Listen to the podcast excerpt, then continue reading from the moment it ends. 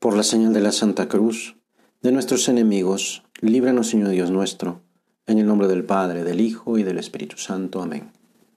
Señor mío y Dios mío, creo firmemente que estás aquí, que me ves, que me oyes. Te adoro con profunda reverencia. Te pido perdón de mis pecados y gracia para hacer con fruto este rato de oración. Madre mía Inmaculada, San José mi Padre y Señor, Ángel de mi guarda, interceded por mí. Este fue el origen de Jesucristo.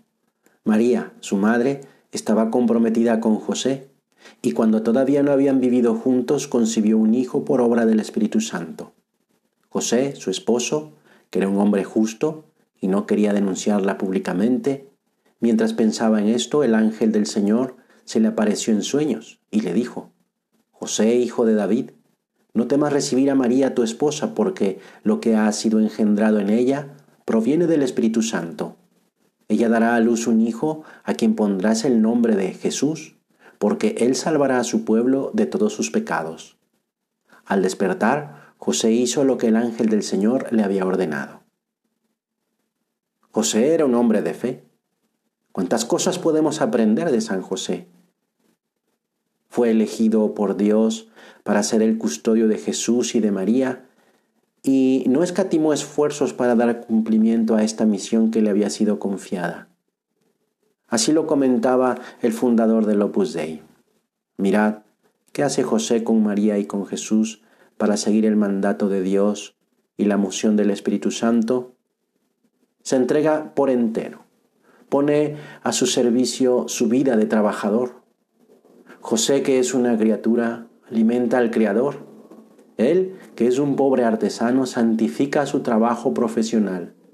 Le da su vida, le entrega el amor de su corazón y la ternura de sus cuidados. Le presta la fortaleza de sus brazos. Le da todo lo que es y todo lo que puede. Ayuda mucho meditar personalmente la vida de San José, del Santo Patriarca, su entrega, su aceptación rendida a la voluntad de Dios, muchas veces sin entenderla.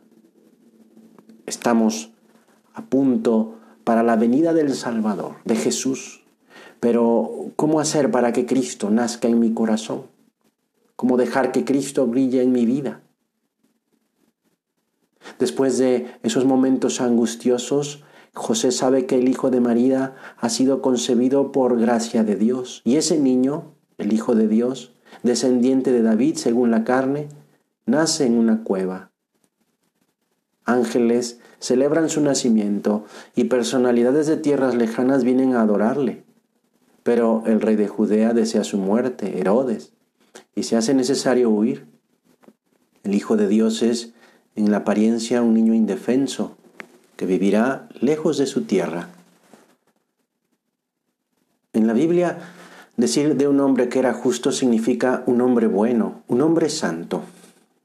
José cree en Dios, confía en el Señor.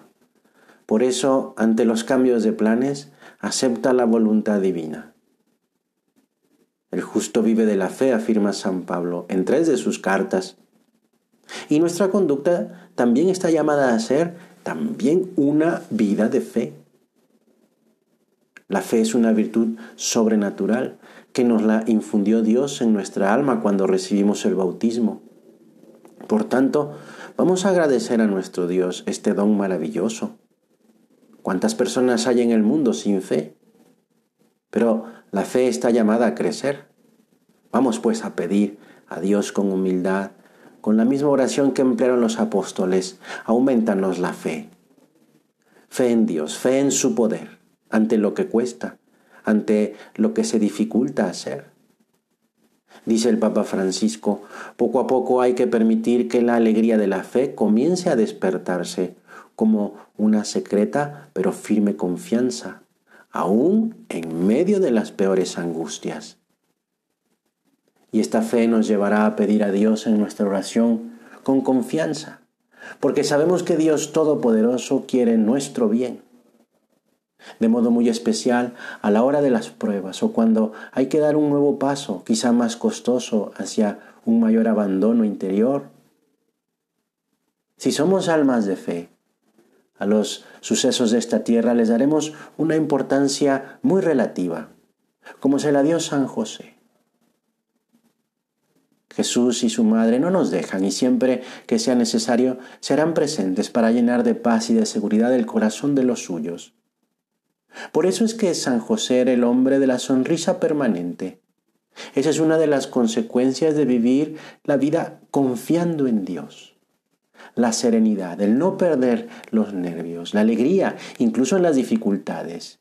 Y todo eso porque San José vivió y reaccionó con la conciencia de que Dios le había creado para que le sirviera en alegría. Vamos a, sacar tú y yo en nuestra oración personal los propósitos necesarios aplicados a nuestras circunstancias concretas para vivir estos días confiando en Dios, con serenidad, con alegría. Vamos a decirle a San José que queremos vivir como Él, muy pegados a Jesús, aprendiendo tantas cosas como aprendió de Él, que nos enseña a tratar al Señor y a la Santísima Virgen. San José María Escribá repetía que a Jesús se va por María, pues a María tantas veces se va por José. En cuanto tratamos a María y a José, ellos se encargarán de llevarnos a Jesús, quien está a punto de nacer. Te doy gracias, Dios mío, por los buenos propósitos, afectos e inspiraciones que me has comunicado en este rato de oración. Te pido ayuda para ponerlos por obra. Madre mía Inmaculada, San José, mi Padre y Señor, Ángel de mi guarda, interceded por mí.